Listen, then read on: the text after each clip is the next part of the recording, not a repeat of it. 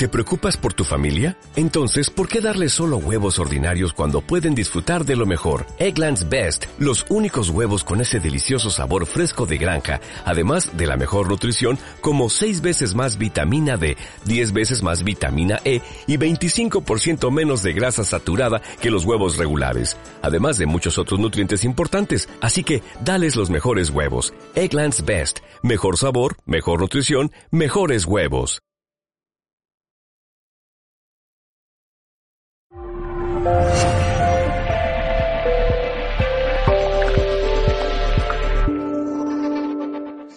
La verdad es que juego con ventaja porque juego en casa.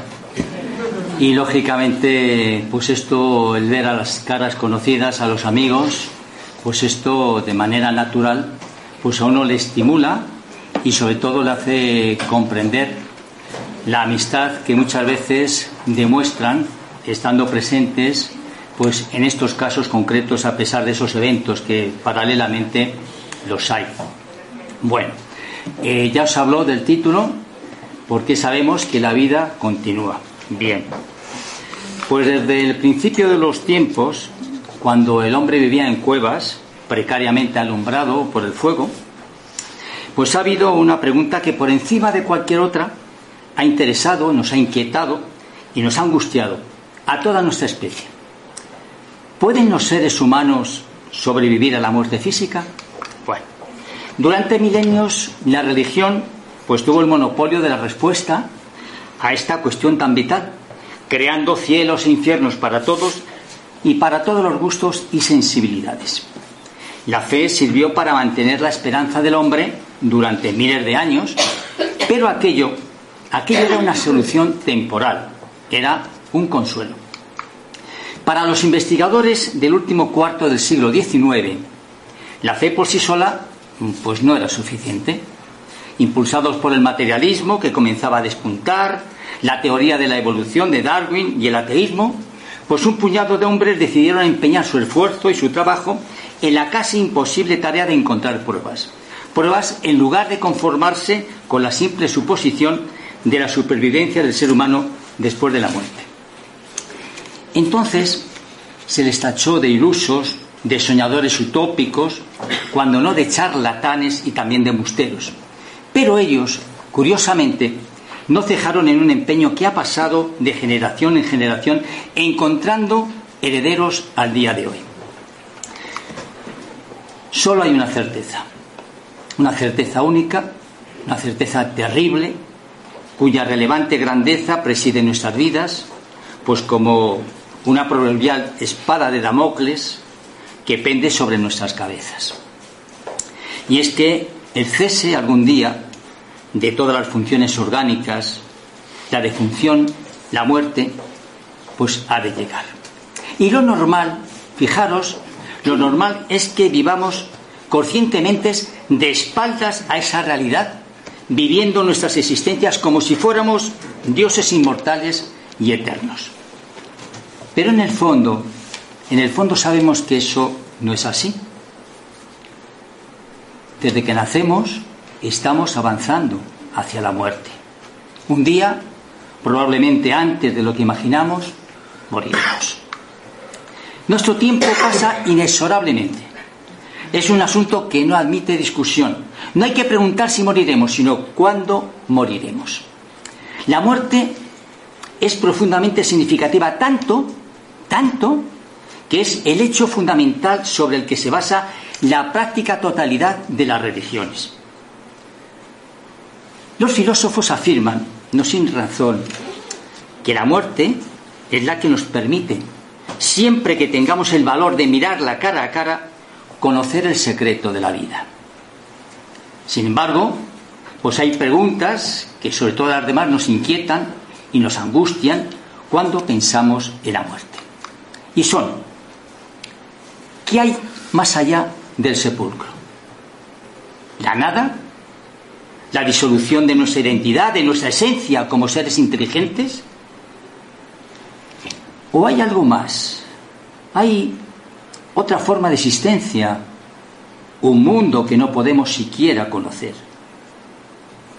Teorías hay muchas, prácticamente para todos los gustos, y cada cual puede formarse una opinión de ellas.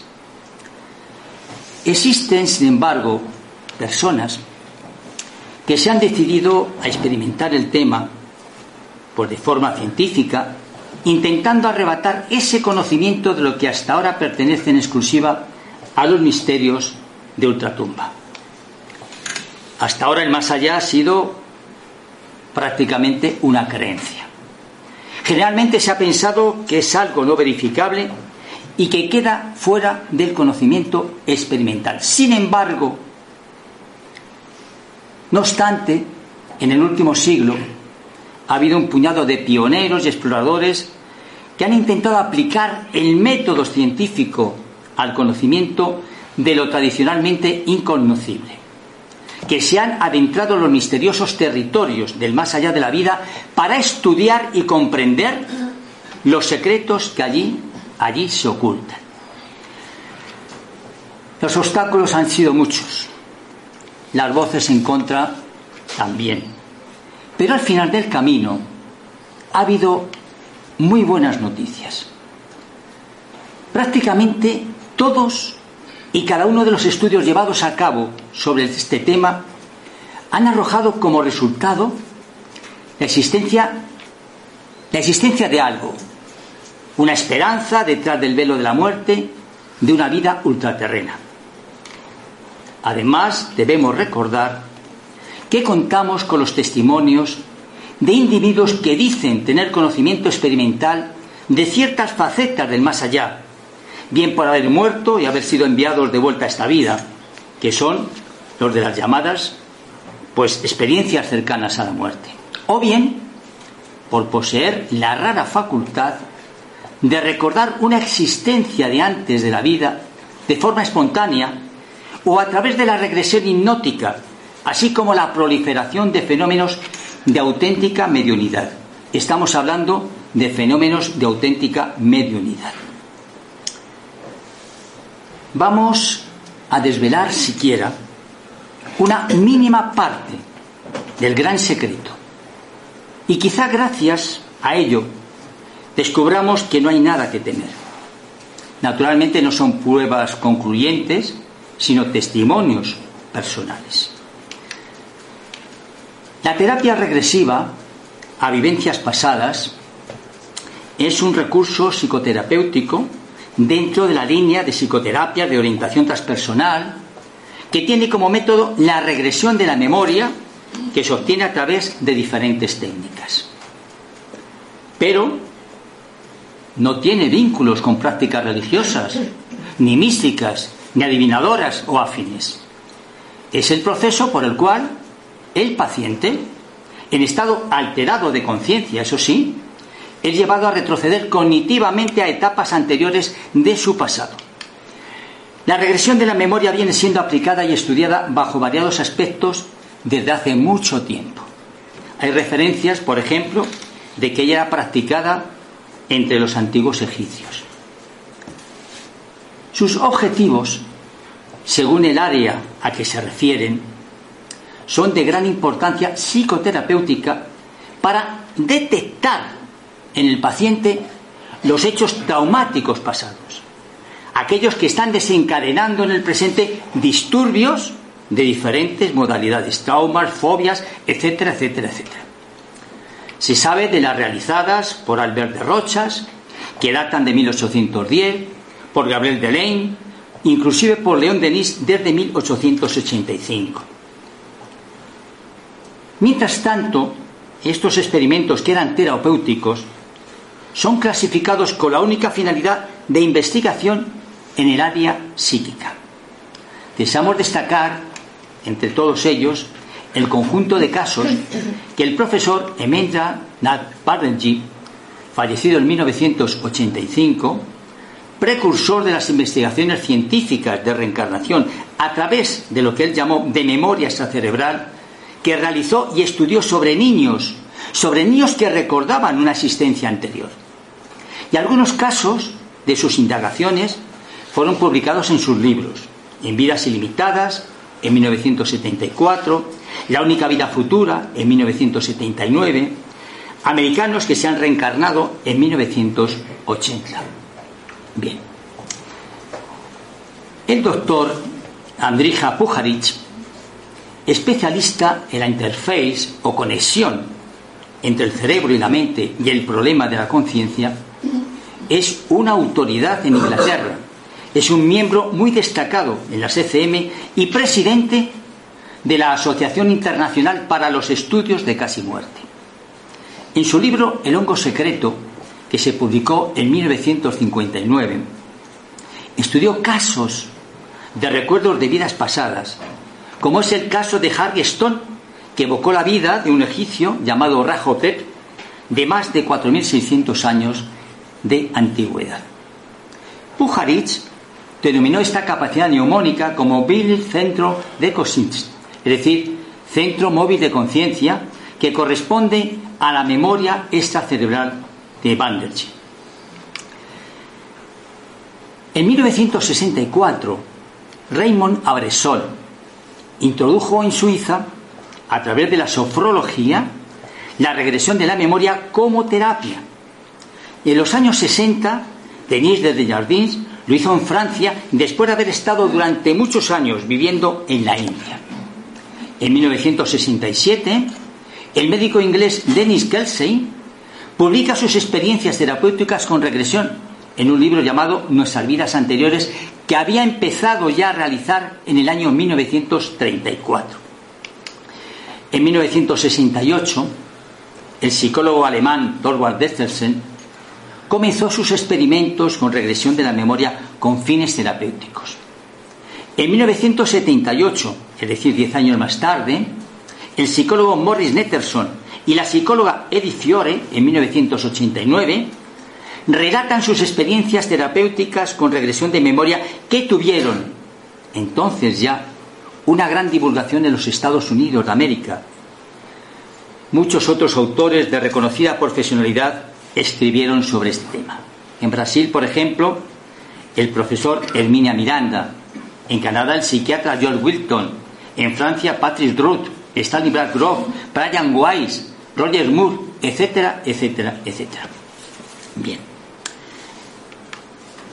Lewis Thomas, presidente del Sloan Kettering Cancer Institute, publicó un artículo en Nueva York, en el Journal de Medicina de Nueva Inglaterra, en junio de 1977, en el que contaba cómo la idea generalmente aceptada de la agonía como un momento de sufrimiento es, en general, errónea.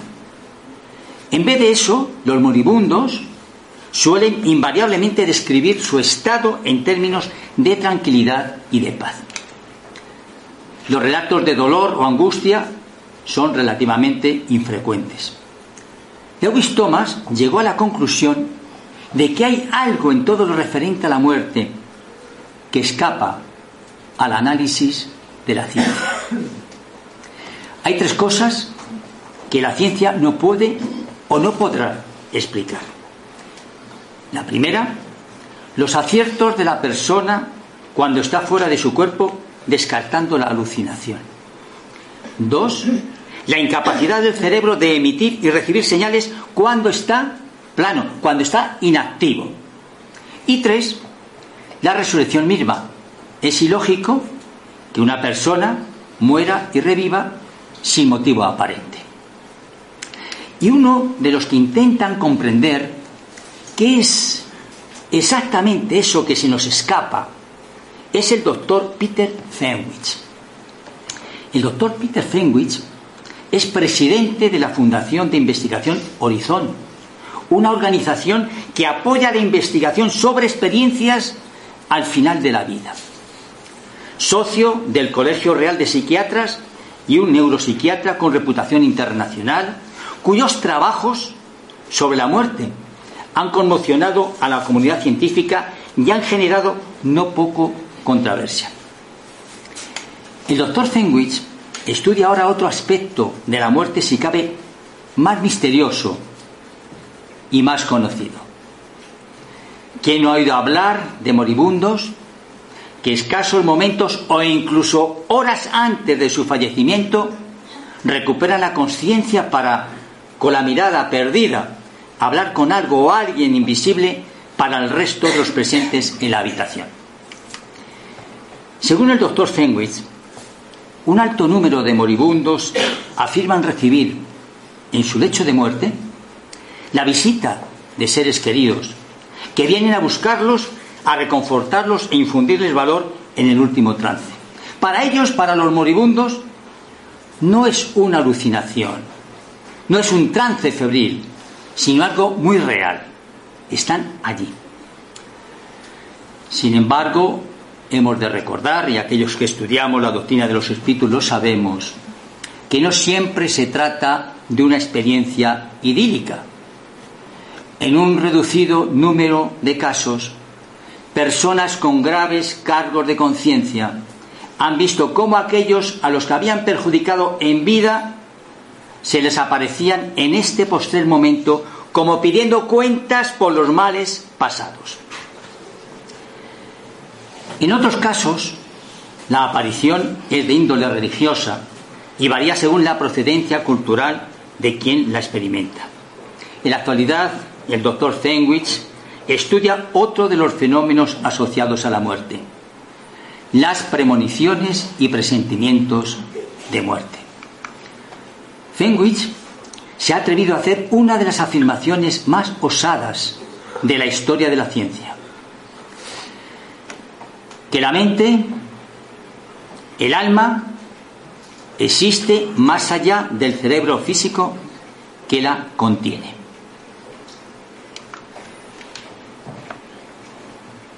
Estoy absolutamente convencido del hecho de que aquellos que una vez vivieron en la Tierra pueden comunicarse con nosotros y de que lo hacen. Es muy difícil transmitirle al inexperto una idea adecuada de la fortaleza y cantidad de la evidencia. Está dicho por Sir Williams Barrett. Insistimos en decirles que la comunicación es posible. He demostrado que las personas que se comunican son quienes dicen haber sido. Mi conclusión es que la sobrevivencia ha sido demostrada mediante la investigación científica. Sir Oliver Block. Es muy cierto que ha sido establecida una comunicación entre este mundo y el siguiente. Sir Williams Crooks. He estado hablando con mis parientes ya fallecidos, padre, hermano y tíos. Cualquier poder sobrenatural que sea atribuible a las personalidades secundarias de la señora Piper de que esas personalidades secundarias puedan haber sido reconstituido mentalmente de mis difuntos parientes. No es así. Y lo dijo el profesor de lógica de la Universidad de Columbia, James Islo. Los brillantes científicos que hemos mencionado están, están entre los primeros en investigar la continuidad de la vida. Inicialmente, todos ellos eran escépticos, pero de mentalidad abierta, y la aceptaron solamente después de una investigación concienzuda. Ha habido otros científicos, clásicos y pensadores de renombre en otras partes del mundo, tales como Alfred Russel Wallace, Sir Arthur Conan Doyle, Sir Phyllis Locke, Arthur Finlay, Camille Flammarion, el doctor Baracut, el profesor Charles Richet, Albert Einstein, Marconi, Frederick William Henry, el profesor William James y el doctor Carrington, quienes aceptaron la continuidad de la vida después de investigarla profundamente. Desde finales del siglo XIX hasta hoy, ha habido grupos de científicos prominentes y muy respetados. Muchos de ellos con los nombres mejor conocidos de la ciencia, que han trabajado para demostrar que la inmortalidad es un fenómeno físico natural y que su estudio es una rama de la física. Y muchos de esos científicos eran personas muy prácticas, cuyos principios y principales descubrimientos en otras áreas cambiaron fundamentalmente la forma de vivir y la forma de trabajar de la gente. Varios de ellos se consideraban racionalistas y humanistas y tuvieron que enfrentarse con intensa oposición por parte del clero cristiano tradicional y de los científicos materialistas que se unieron se unieron para tratar de suprimir sus conclusiones. Otro científico investigador, que después de investigar se convenció totalmente de la existencia de la posvida, fue el americano George William Mick. Cuando llegó a los 60 años de edad, se jubiló de su carrera de inventor. Era diseñador y fabricante de dispositivos para acondicionadores de aire y para el tratamiento de aguas. Entonces le fueron otorgadas veintenas de patentes industriales que le permitieron vivir cómodamente y dedicar los siguientes 25 años de su vida a la investigación autofinanciada de la vida después de la muerte. Y Mick se rodeó de una extensa biblioteca y de un programa de investigación bibliográfica y viajó pues por todo el mundo localizando y estableciendo proyectos con los mejores médicos, los mejores psiquiatras, los físicos, los bioquímicos, los psíquicos, los sanadores, los parapsicólogos, los sinoterapeutas, los ministros, los sacerdotes, hasta con los rabinos. Y Mick estableció la fundación Metaciencia en Franklin, en el norte de California, en los Estados Unidos, la que auspició la famosa investigación Espiricón. La investigación Espiricón demostró el contacto instrumental extenso de doble comunicación entre personas vivas y personas de la posvida, es decir, contacto desde el más allá con el mundo físico y desde el mundo físico con el más allá. Preguntas y respuestas continuamente. En 1977 publicó su último libro, titulado Después que morimos, entonces, ¿qué? Reúne las conclusiones de sus años de investigación a tiempo completo, que todos sobrevivimos y que en los últimos 25 años es verdad. En los últimos 25 años la humanidad ha aprendido más sobre lo que pasa cuando morimos que en todos los periodos anteriores de la historia conocida. El astrofísico Michael Scott, de la Universidad de Edimburgo, nos comenta lo siguiente. El avance de la física cuántica ha producido una descripción de la realidad que permite la existencia de universos paralelos. Universos paralelos compuestos por sustancias reales que no interfieren con la materia de nuestro propio universo. El profesor Alan Wolf parece concordar con estos hallazgos en su libro La mente y la nueva física cuando dice, tan fantástico como suena, la nueva física, llamada mecánica cuántica, propone que existe a la par de nuestro mundo, a la par de nuestro mundo, otro mundo, otro universo paralelo, un duplicado que es algo diferente y aún el mismo. Y no solo dos mundos paralelos, sino que tres, cuatro y aún más. Y en cada uno de esos mundos, de esos universos, estamos viviendo tú, yo todos los demás, los otros que viven, los que han vivido, los que vivirán y los que han de vivir para siempre. Recordemos una vez más los espíritus a través de la codificación, de la codificación espírita, naturalmente, nos hablaron de la pluralidad de mundos y nos hablaron de mundos primitivos, inferiores, de mundos de regeneración, de mundos felices, de mundos superiores, que coinciden plenamente con cuanto estamos hablando en esta tarde. Bueno, os voy a contar una historia.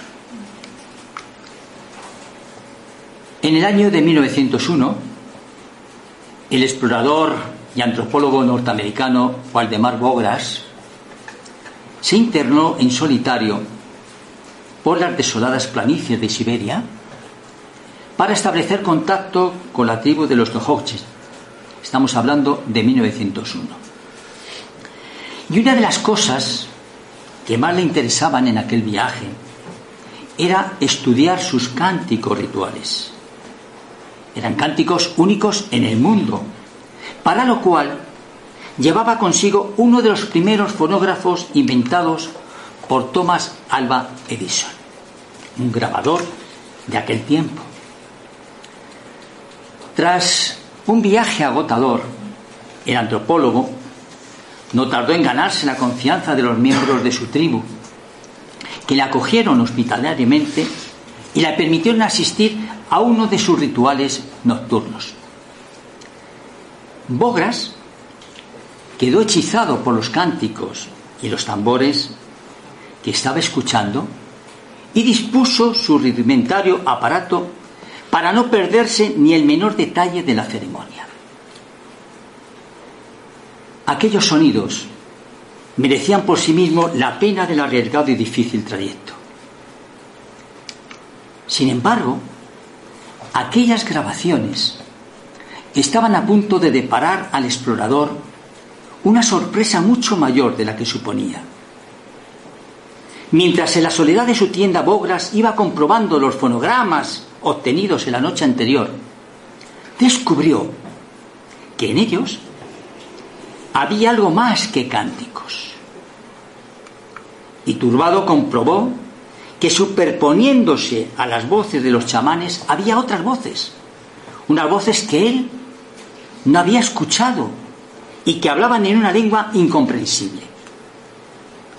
Y a veces estas eran tan fuertes que anulaban por completo el sonido de la música, como si algo o alguien invisible hubiera estado gritando directamente sobre la trompetilla del fonógrafo.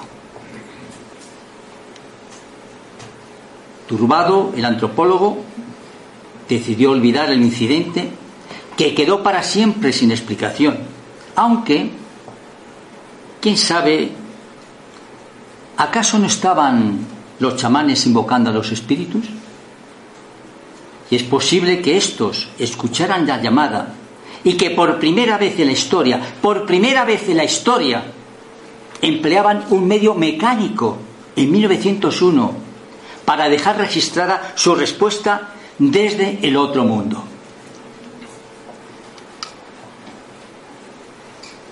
Ya entrado el siglo XX, el neurólogo italiano Ferdinando Casamalle experimentó entre 1923 y 1925 con la producción de voces de presunto origen paranormal en un aparato de radio aislado dentro de una jaula de Faraday, es decir, sin ninguna posibilidad que hubiese ninguna interferencia.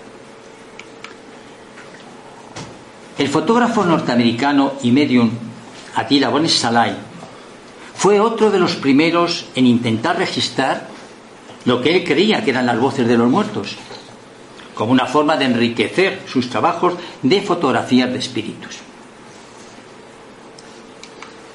En 1959, el director de documentales sueco, Frederick Jugerson, captó de forma accidental el presunto sonido de la voz de su difunta madre, que le llamaba por su nombre. Inclusive captó también un instrumento musical mientras grababa el trinar de los pájaros para ilustrar una de sus filmaciones en un bosque a las afueras de Estocolmo. Y así, de esa forma, nacería la transcomunicación instrumental, que actualmente ha pasado a llamarse también comunicación transdimensional. Existe una abundante documentación que demuestra que el contacto de este tipo, lejos de constituir un hecho fortuito, es repetible y que se está produciendo en los laboratorios de todo el mundo bajo estrictas condiciones de investigador. Con los años, la técnica se fue perfeccionando. Jugerson trató de mostrar sus sorprendentes hallazgos a la continuidad científica, pero los académicos prefirieron ignorarle. Y este hecho fue denominado fenómenos electrónicos de voz. Básicamente se trata pues, de secciones de ruido estático en cualquier aparato de comunicación electrónico, como puede ser un ordenador, una radio, una grabadora, etcétera, etcétera, etcétera. ¿no? Y que han sido interpretados como voces generalmente atribuidas a seres del más allá. La grabación de este tipo de fenómenos se ha convertido hoy en una de las técnicas más utilizadas para intentar ponerse en contacto con los muertos. Además de los espíritus, diversos investigadores paranormales han aportado otras posibles explicaciones para el fenómeno como ecos psíquicos del pasado que se ha producido de forma inconsciente por personas vivas y que suelen ser breves por lo general la duración de una palabra o una frase corta. Otro de los pioneros que se adentraron en este campo sería Constantin Raudive, porque en 1964 Raudive leyó un libro escrito por Frederick Jugerson, del que hemos hablado hace un instante, y quedó tan impresionado por lo que en él contaba que en 1965 fue al encuentro de Jugerson para conocerle. Trabajaron juntos en algunas grabaciones psicofónicas pero sus esfuerzos, curiosamente, dieron escasos frutos, lo más antiguas voces débiles y confusas, y sin embargo, una noche, mientras escuchaba una grabación, claramente oyó voces. Y reproduciendo la cinta una y otra vez, llegó a entender todas ellas, algunas de las cuales estaban en alemán, otras en letón y otras pocas en francés. La última la última voz de la cinta era de una mujer y decía, ve a dormir, soy Margaret. ¿Os cuento otra historia? Vale. Pues en 1981, el alemán Manfred Bode era uno de tantos experimentadores aficionados en el campo de la transcomunicación, que con mucha paciencia y nada más que un sencillo casete, había conseguido con mucho trabajo obtener algunas psicofonías. Y poco podía sospechar que ese mismo verano sus experiencias psicofónicas iban a dar un giro tan inesperado como inquietante. Día a día comenzó a notar en sus llamadas telefónicas extraños ruidos al principio no le dio mayor importancia, ni siquiera esos ruidos pasaron a ser voces humanas, no. Él pensó que podría tratarse pues, de, un cruce de líneas y dio parte a la compañía telefónica que tras revisar el tendido y el aparato le notificó que no había detectado ninguna avería. Sin embargo, el fenómeno continuó. Más aún, las voces comenzaron a intervenir en las conversaciones incluso desconectando a quien estaba al otro lado de la línea. Y Manfred comprobó, no sin cierta inquietud, que se dirigían a él por su nombre, que querían hablar con él. Y cuando les pidió que se identificaran, la respuesta le heló la sangre. Somos los muertos. Manfred Boden aplicó sus conocimientos en el campo de las psicofonías y montó un dispositivo para grabar estas extrañas e inquietantes conversaciones.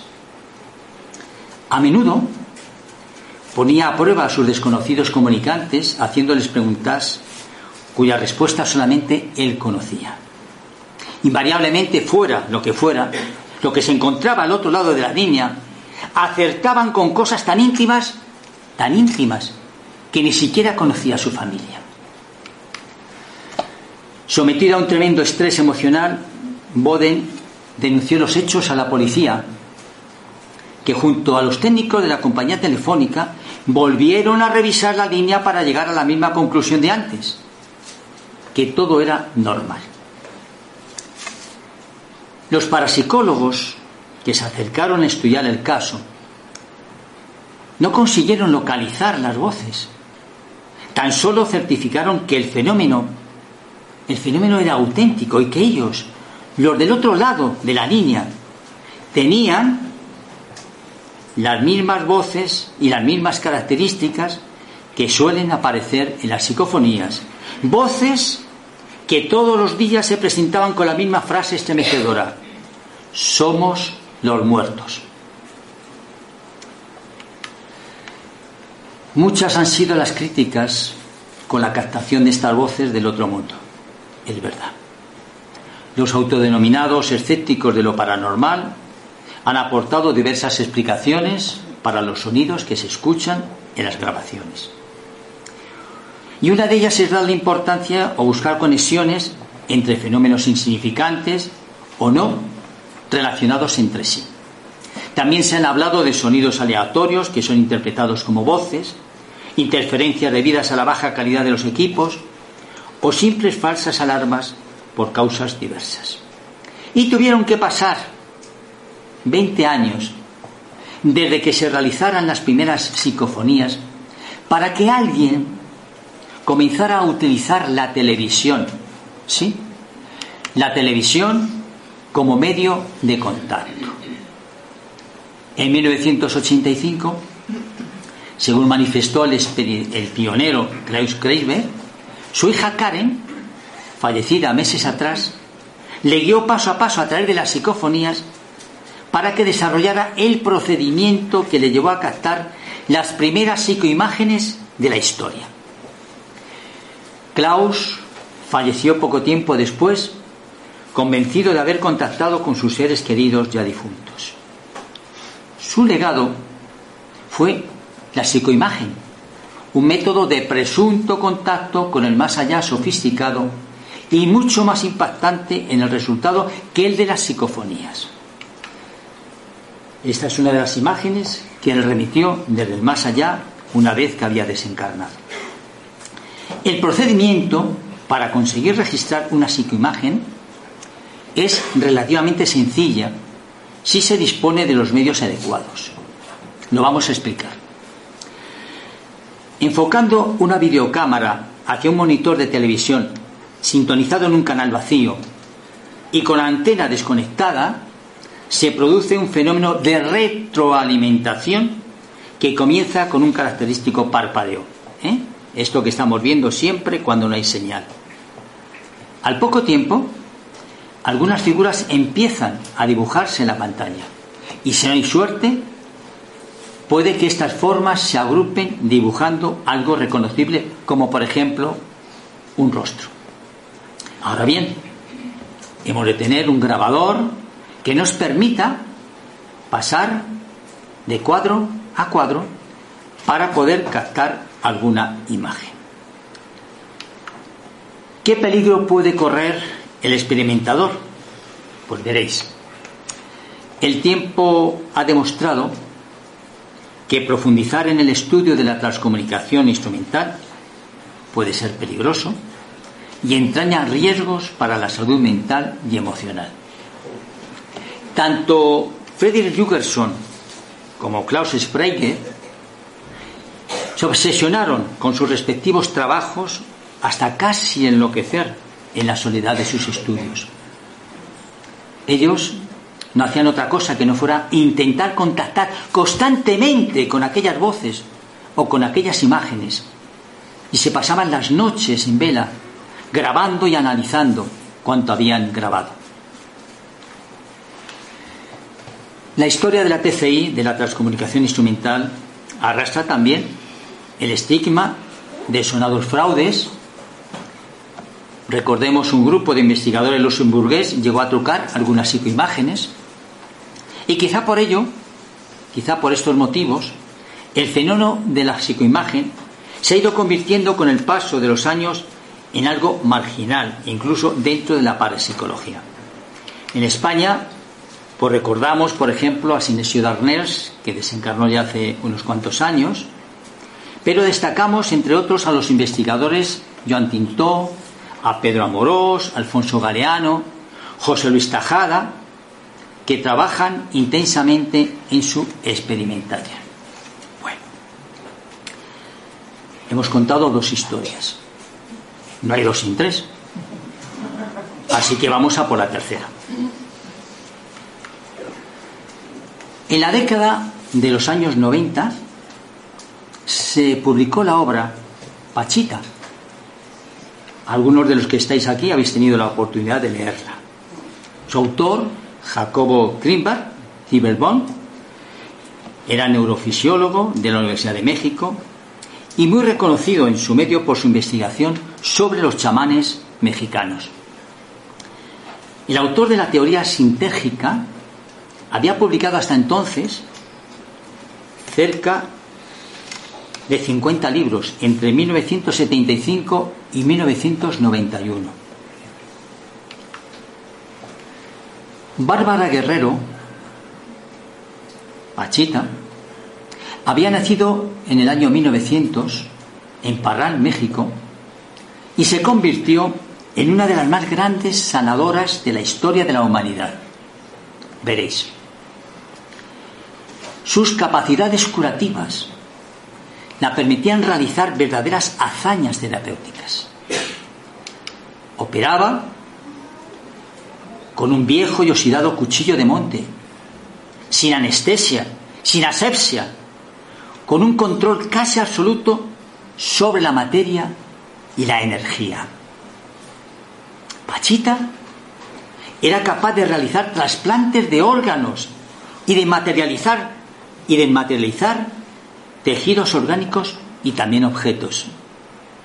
Ella era la heredera de la vieja tradición del chamamismo mexicano. Pachita las materializaciones, a partir de la aparente nada, las denominaba aportes. De pronto Pachita hacía una serie de movimientos extraños con las manos y sin que previamente hubiera un objeto allí, algo aparecía en la palma de su mano, algo que tenía que trasplantar, algo que tenía que sustituir en aquel ser que se encontraba allí en ese instante y que con un simple cuchillo lo llevaba hacia adelante. Estas materializaciones eran cotidianas, cotidianas y parte normal de las sesiones. La física actual también ha observado algo similar en la súbita aparición de partículas elementales a partir de la latiz. La latiz es un concepto que considera que la estructura fundamental del espacio es una red o es una matriz energética muy compleja, de absoluta coherencia y total simetría. El cerebro de Pachita era capaz de alterar la morfología del espacio y eso se manifestaba como una súbita materialización de los objetos que estamos hablando. Cuenta en su libro Jacobo que aquellas personas que la acompañaban, que la asistían, que la ayudaban, decían que ella estaba ausente, que se iba de su cuerpo y que el espíritu del hermano Cuantemoc lo ocupaba mientras tanto operando. Por supuesto, el cuerpo de Pachita no desaparecía durante las intervenciones. Lo que se transformaba era su personalidad. Para Pachita una transformación similar indicaba la entrada de otra entidad, el abandono del cuerpo por uno mismo y la ocupación del mismo por otro cuerpo, por otro ser. Es lo que nosotros conocemos como envolvimiento. Cuauhtémoc era una entidad individualizada, por lo que la individualidad de Pachita no desaparecía. ¿Cómo explicar esto? Cuauhtémoc, primo de Montezuma, el legendario caudillo mexicano y uno de los personajes más reconocidos por los mexicanos como héroe nacional, se enfrentó a Hernán Cortés. Hernán Cortés lo capturó y lo ahorcó el 28 de febrero de 1525 en Campeche. Y él, él, se manifestaba a través de Pachita, realizando toda clase de curaciones, muchas de ellas verdaderamente extraordinarias. Pachita era visitada por personas que venían desde Australia, desde Japón, de los Estados Unidos, de Europa, de todos los sitios, buscando el consuelo, buscando la ayuda. Y ella lo realizaba. Jacobo estuvo un año a su lado trabajando, ayudándola e intentando comprender desde el punto de vista científico, desde el punto de vista científico, las increíbles relaciones entre la mente y la materia. Sus testimonios revelaron que lo milagroso es posible. Recordamos también quién estuvo allí durante más de un año, el jesuita Salvador Freisero. Estuvo con Pachita y después lo relató en uno de sus libros, titulado Curanderos, Vividores y Videntes. Después de publicar Jacobo Pachita, pues tuvo una época difícil, muy difícil con sus colegas científicos. Sin embargo, su perseverancia lo llevó a inaugurar el Laboratorio de Comunicación Humana en la ciudad universitaria de México. En diciembre de 1994, el doctor Jimbert Zimmerman desapareció misteriosamente, como su vida propia. Igual.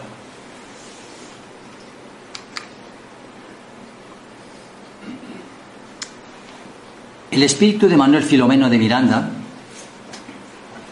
a través de la psicografía de Divaldo Pereira Franco, en una de sus últimas obras, titulada Transición Planetaria, nos comenta, y lo comenta desde el más allá. Cuando estaba en la Tierra, abrazando la doctrina de los espíritus, intentaba saber cómo sería la vida fuera de la vestimenta carnal. Sin conseguirlo plenamente. Por más que la imaginación procurase encontrar parámetros que me facilitaran esa comprensión, todo cuanto lograba concebir era muy pálido con relación a la realidad en la cual me encontraba.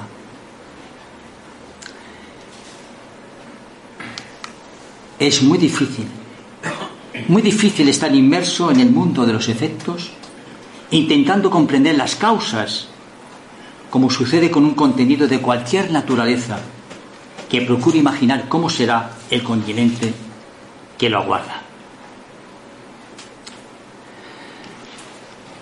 La constatación es que hay vida, de que hay vida en todas partes, constituida de movimientos y acción, y que la Tierra es una deslucida copia de aquel admirable mundo pulsante, mundo permanente, de donde somos todos originarios. Es por ello, mis amigos, que no debemos esperar la muerte como temor, y sí con esperanza, porque nosotros sabemos, nosotros sabemos que la vida continúa. Muchas gracias a todos.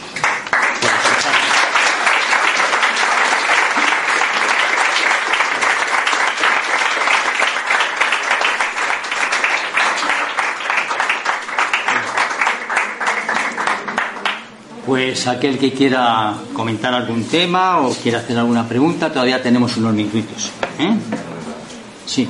Eh, no he entendido muy bien lo de los mundos paralelos, Miguel. Pues lo he repetido. Cuando he hablado de los mundos espirituales, los mundos paralelos a la Tierra, están allí todos. Pero eh, yo me refiero, mm, por ejemplo, que yo estoy aquí y también estoy en un mundo paralelo. Puede estar en un mundo paralelo también. Porque algo de nuestra esencia está en otro sitio. en el otro sitio, ahora ya. ¿Eh? yo quería recordar una frase muy interesante de Donald Trump. Donald Trump, cuando fue candidato republicano de los Estados Unidos, el empresario, el millonario, dijo algo que yo creo que debemos de tener muy presente todos. Dijo, sobre todo cuando se tienen opiniones de las cosas, dijo, observa, escucha y aprende. No puedes saberlo todo. Todo el que piensa que lo sabe todo está destinado a la mediocridad. Donald Trump. A pesar, a pesar, es que no está donde está, por casualidad. Claro. Muy bien. ¿Más preguntas? Sí, por favor. Bueno, pero la conferencia, magnífica. Pero no obstante, ¿no cree que nos movemos más en indicios que en pruebas? Pues yo he reflejado ahí unas cuantas pruebas, dichas por investigadores, por científicos, que lo han reflejado en sus libros y en sus manifestaciones. Bueno, pero como sabe, también es esta otra parte. Claro, claro, naturalmente. Pero si estamos para destacar aquello que lógicamente apoya lo que hablamos, no vamos a reflejar lo que no apoya, como es natural. Más preguntas, por favor. Paco. Yo, te he hecho una pregunta antes, ahí, antes de que la, la, conferencia me ha gustado mucho, enhorabuena, y te he preguntado, os vas a hablar sobre esto, ¿no? Sobre que la vida después de la muerte continúa y te he dicho, ¿estás seguro? Sí, claro. Y tú me has dicho que si no estuviera seguro no hablaría. ¿no? Claro.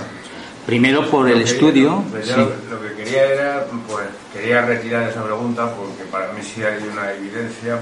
Tú personalmente sabes por qué me estás ayudando, que tengo un problema, tú eres el que me está ayudando desde hace un mes y pico y para mí se está produciendo una se está produciendo algo prácticamente milagroso ¿no? para mí entonces yo tú eres el, eh, tú eres la persona que lo está haciendo lo único que puedo hacer es estar agradecido de corazón y, y nada más y luego era una pregunta ¿no? ¿por qué si hay tantas evidencias porque realmente las hay ¿no? a mí me interesan estos temas y las hay aparte de lo que dice el compañero mmm, ¿por qué hay tanta resistencia a admitirlo de alguna manera? O sea, ¿por qué, porque hay, son evidencias que yo no sé, algunas yo creo que son científicas, ¿no? Lo que está avanzando la física la mecánica cuántica, la física cuántica y tal, está demostrando cosas que, que hace 60, 70 años eran impensables. O menos. O menos. Entonces, ¿por qué hay tanta resistencia? Pues tiene dos vertientes. Primero tiene la vertiente religiosa, que desmontaría muchísimas cosas de las que hay millones y millones de seres abrazados a ella. Y segundo, porque no hay mayor ciego que el que no quiere ver. Cuando nosotros nos obcecamos en no ver una cosa y hay compañeros que no lo quieren demostrar, que no lo quieren transmitir, nos negamos totalmente a ello. Pues ahí ya tienes como para comenzar a pensar el por qué no trasciende más porque hay también los materialistas, como lógico y natural, que ellos defienden, lógicamente, su postura, lo cual respetamos pero no compartimos. ¿Eh? ¿Más preguntas? Sí. Yo quiero hacer un, pequeño argumento en cuanto que hay médicos o enfermeras que de repente tienen esa visión de, de ver a pacientes que tienen esos gestos de que se están comunicando con familiares de repente o con alguien. Por ejemplo, eso pasó con mi padre él estaba para una intervención, intervención quirúrgica y no le querían dar agua porque él no, por los médicos, orden de los médicos que no tenía que tomar agua.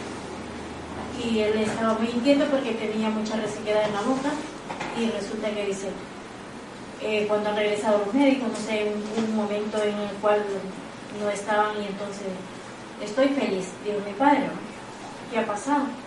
Pues ha venido un doctor, un viejito pequeño aquí y se me ha dado agua, me dio agua. Entonces dice, pero ¿quién no le ha dado agua a don Luis? Porque es que no tiene orden de que le den agua porque se va a ser operado. Pues nadie, porque el señor nadie lo conocía.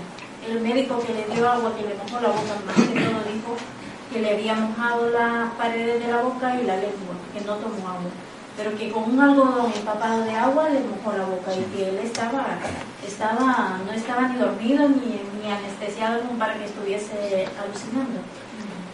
Entonces yo en eso sí que no tengo ni la plena. Quiero, les hago esto porque yo siempre estoy segura que después de la muerte.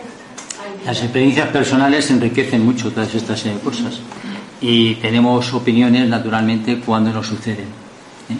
Le quiero hacer otra pregunta. No era pregunta lo de antes. No, no, era un, eh, compartir algo que fue familiar.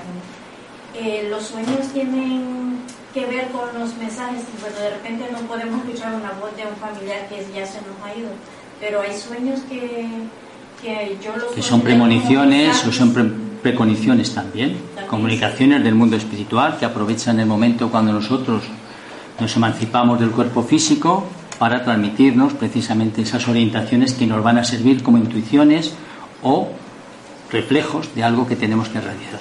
¿Eh? Preguntas. Sí. Eh, un aporte. Hace yo un año estaba, bueno, fui con un amigo a Orcajo de los Montes, ahí en Toledo.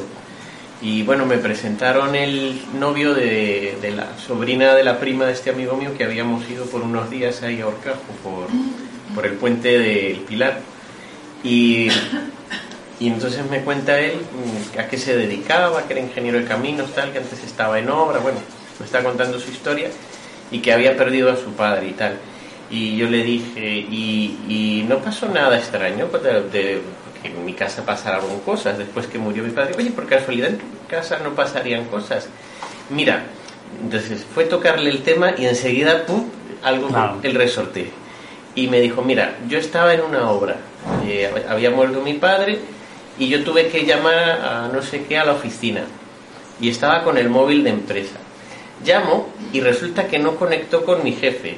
Resulta que salió la voz de mi padre, me dijo que, eh, Luis, ¿cómo estás? Soy tu padre, no sé qué, estoy muy bien, tranquiliza tu madre, no sé qué, Por, al, ya pronto nos veremos lo que sea. Y yo me quedé de piedra. Luego y, y cortó, intentó volver a llamar y ya le salió con, con quien él tenía que hablar en la oficina que también se van modernizando los espíritus. Ah, ¿no? Eh, pero eso me lo contaron a mí y a mí no se me olvida. Naturalmente los espíritus se... Eh, yo me quedé y, yo le creo, porque es que en mi casa pasaban cosas, pero bueno, esto ya es... Muy bien.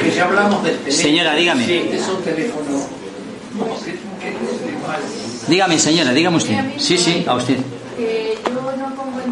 Lo primero, darle las gracias porque ha sido una... Ustedes por venir. Maravillosa, pero yo no tengo ninguna duda sobre el tema de que haya otros mundos paralelos y que haya...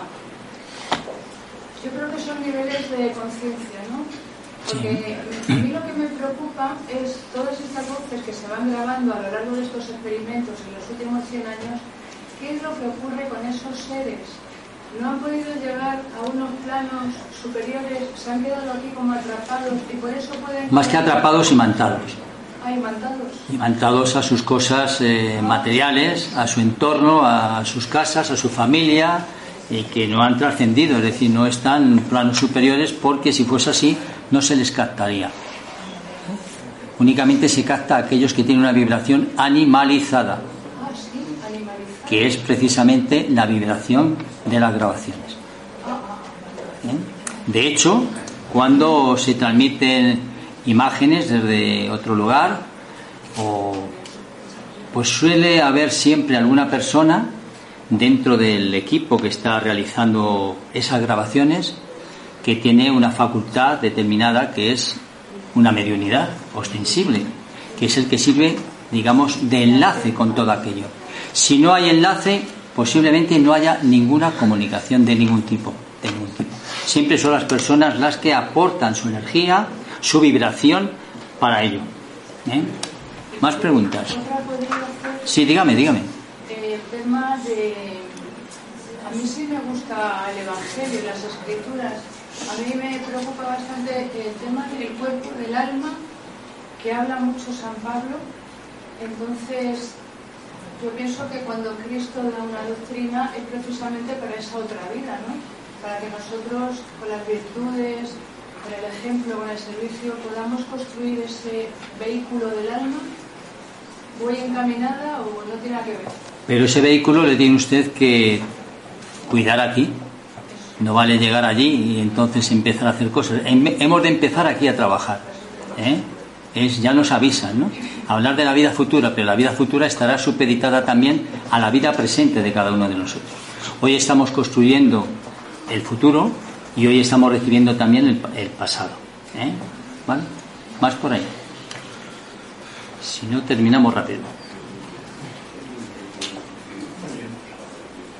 Nada más, señores. Y otra cosa. A ver. Como lo repetido muchas veces.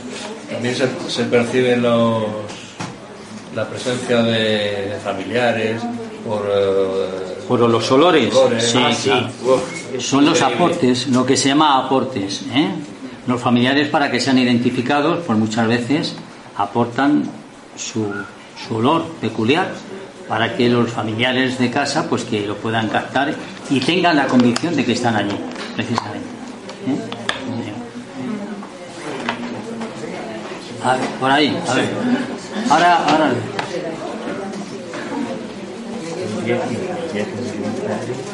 Ese día estuvo en una colonia y yo también lo sé de. Y luego fui dos años después por este amigo de Australia y la misma colonia. Y estaba en el infierno y esa colonia. Señor, cuando usted quiera, por favor. Sí, chamanes, sí, chamanes. chamanes, ¿se podría decir la diferencia entre si las hay entre chamanismo y mediunidad? Si hay diferencia y cuál es la No, el chamanismo naturalmente que son personas que tienen unas capacidades mediúnicas muy grandes. Lo que ocurre que su educación mediúnica pertenece pues a su raíz, como es natural. Son personas del campo, son personas de, de- tribus, de lugares donde se ha llevado pues rituales, etcétera, etcétera, que no tiene nada que ver con la mediunidad convencional que tenemos nosotros. Pero son personas de mucha capacidad psíquica ¿eh? y desde luego pues que transmiten pues muchos mensajes que sirven para las personas que están cercanas a ellos, como es natural. ¿eh? Todo en función, el mensaje siempre tiene que ser siempre para aquellos que lo puedan comprender, con palabras adecuadas al conocimiento de cada uno. ¿eh?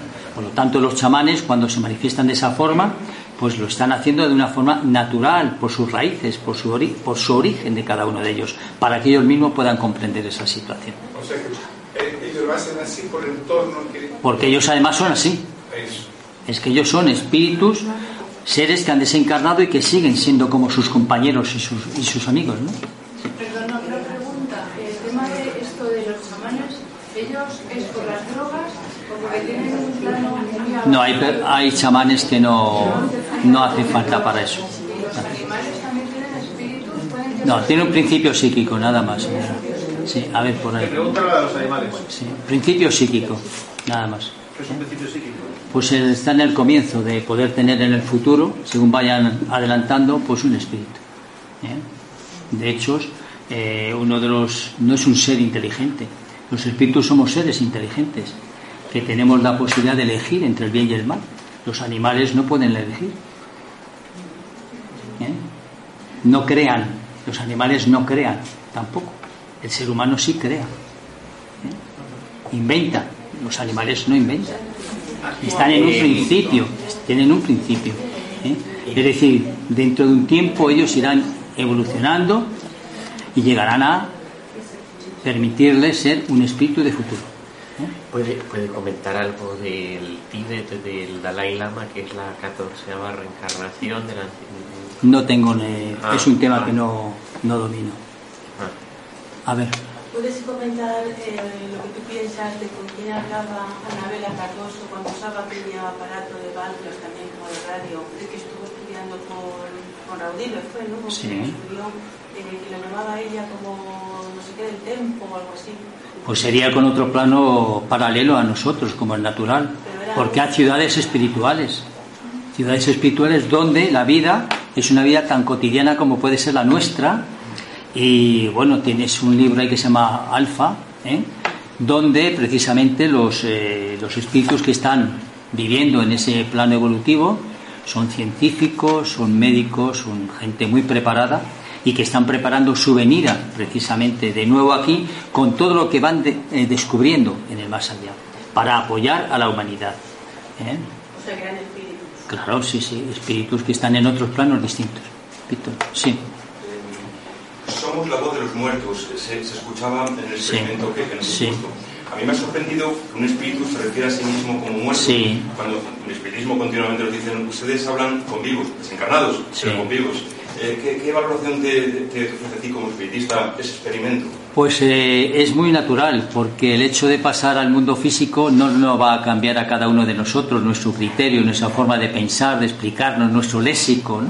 Si son personas que han estado viviendo aquí y que pensaban que iban a morir, que eran muertos, es lógico que cuando se manifiestan pues lo digan. la desencarnación o el espíritu, toda esta serie de cuestiones que nosotros manejamos ahora, recordemos que es sumamente reciente, pero cuando estamos hablando del año 65, estamos hablando hace 150, ah, no, 50 y tantos años, 50 y tantos años. Y entonces el criterio, inclusive, hay muchos que todavía se manifiestan diciendo que vamos a hablar con los muertos, ¿eh? cuando ya sabemos que debemos decir con los espíritus, porque muertos no están, ¿eh? se siguen manifestando, siguen estando vivos y quizá mucho más vivos que nosotros, con mayor sensibilidad que nosotros, mucho más conscientemente, mucho más despiertos. Dígame. Eh, Dígame. yo me sentí muy identificada eh, con la señora Pachita, ¿no? Sí, Nosotros, eh, mi madre y yo pertenecemos a la Asociación Espírita de Honduras y eh, en la sede espírita eh, hemos tenido la oportunidad que un, espíritu ha descendido por medio, lógicamente, de una persona y nos ha dado así como, como una conferencia, así como que usted lo Sí. está haciendo. Y realmente que son cosas que son este, de que aprendemos mucho y yo doy fe de ello que hay un camino después de la muerte. es una cosa natural. No se puede considerar como algo extraordinario. Es extraordinario para el que no sabe, para el que no conoce. Pero aquellos que estamos vinculados al movimiento espírita, sabemos que los espíritus muchas veces envuelven a las personas y sirven para que les transmitan a los que están allí presentes una serie de orientaciones y de conocimientos que les van a beneficiar. ¿eh? Por. Yo quería preguntarte, ¿los druidas eran en su tiempo igual que los chamanes? No, no, no, no, no, no, no. Eran sacerdotes de la época medieval por ahí, ¿no? Sí. Más preguntas.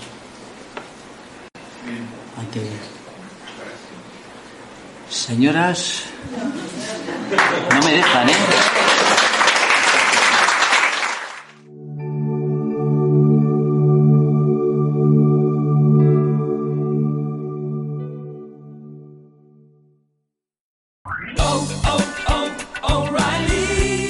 ¿Necesitas ayuda? En O'Reilly Auto Parts te ayudamos. ¿Necesitas algún consejo? Te aconsejamos. Nuestros profesionales en autopartes están siempre disponibles para ayudarte a encontrar lo que necesites. Excelente servicio al cliente es solo una de las ventajas que ofrece O'Reilly Auto Parts. Los profesionales en autopartes.